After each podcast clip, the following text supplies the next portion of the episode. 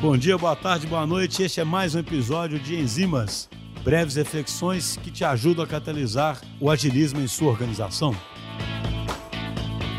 Bom dia, boa tarde, boa noite. Aqui é Pedro Ivo, eu atuo como designer de produtos na DTI Digital e a gente está aqui hoje para falar um pouco sobre discoveries em projetos de dados. Recentemente tivemos algumas experiências com um cliente que é uma seguradora e um dos discoveries que a gente teve a oportunidade de conduzir com esse cliente chegou através de um desafio de aprimorar alguns relatórios gerenciais que até então eram gerados e visualizados através do Excel e a partir desse desafio, a gente conduziu algumas entrevistas semi-estruturadas e utilizamos algumas ferramentas de design para conduzir oficinas, que a gente conciliou algumas visões das áreas de negócio, do departamento jurídico da companhia e também das áreas técnicas, como arquitetura e engenharia, onde a gente inicialmente fez um diagnóstico sobre como esse primeiro relatório era gerado através de bases muito fragmentadas, que eram extraídas de locais diferentes e que eram atualizadas algumas delas manualmente por algumas áreas de negócio. Então, isso gerava algumas inconsistências e principalmente problemas de performance nesse relatório que precisava ser atualizado diariamente, mas que em função do volume de dados do aumento dessa série histórica, acabava tendo que ser atualizado duas ou três vezes na semana, porque esses problemas de performance já estavam inviabilizando, de certa forma, essa atualização diária. E além disso, como existia tinham essas bases de diversas fontes e principalmente que eram extraídas, que eram manipuladas por áreas distintas da companhia e por seres humanos, existia uma preocupação com a inconsistência em algumas informações e a necessidade dessa pessoa que até então gerava esse relatório de fazer cruzamento nessas bases de vários tratamentos manuais para que o relatório estivesse gerado. Então, inicialmente a gente conduziu esse entendimento sobre o problema,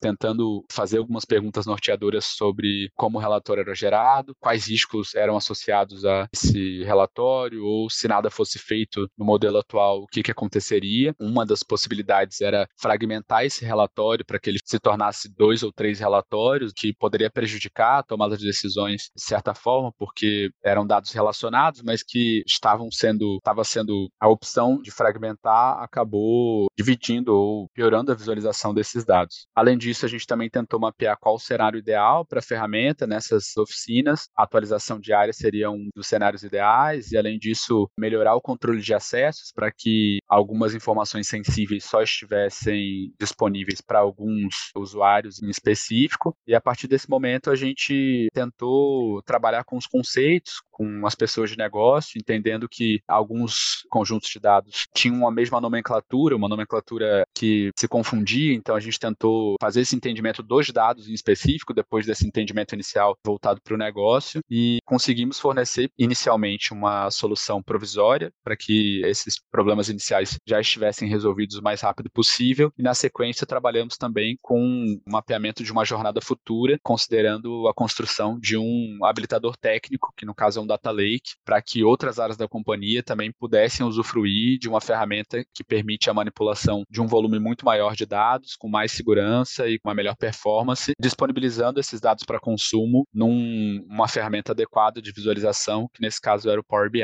Então, a partir desse momento, a gente conseguiu fazer contato também com a área jurídica da companhia, estabelecer alguns critérios para atender os requisitos legais e regulatórios da área de seguros e também a questão relacionada com governança de dados, preenchimento dos relatórios de impacto de proteção de dados, em que a gente definia o ciclo de vida desses dados e quais eram as bases de tratamento adequadas de acordo com a LGPD, que variam de acordo com o conjunto de dados que a gente está trabalhando, se ele for mais sensível, se existia um dado pessoal identificável ou não. Então foi um trabalho interessante que a gente conseguiu gerar esse valor para o cliente, refatorando alguns relatórios e também construindo esse habilitador técnico para que futuramente esse mesmo cliente pudesse usufruir de uma ferramenta mais robusta para manipular e visualizar os dados.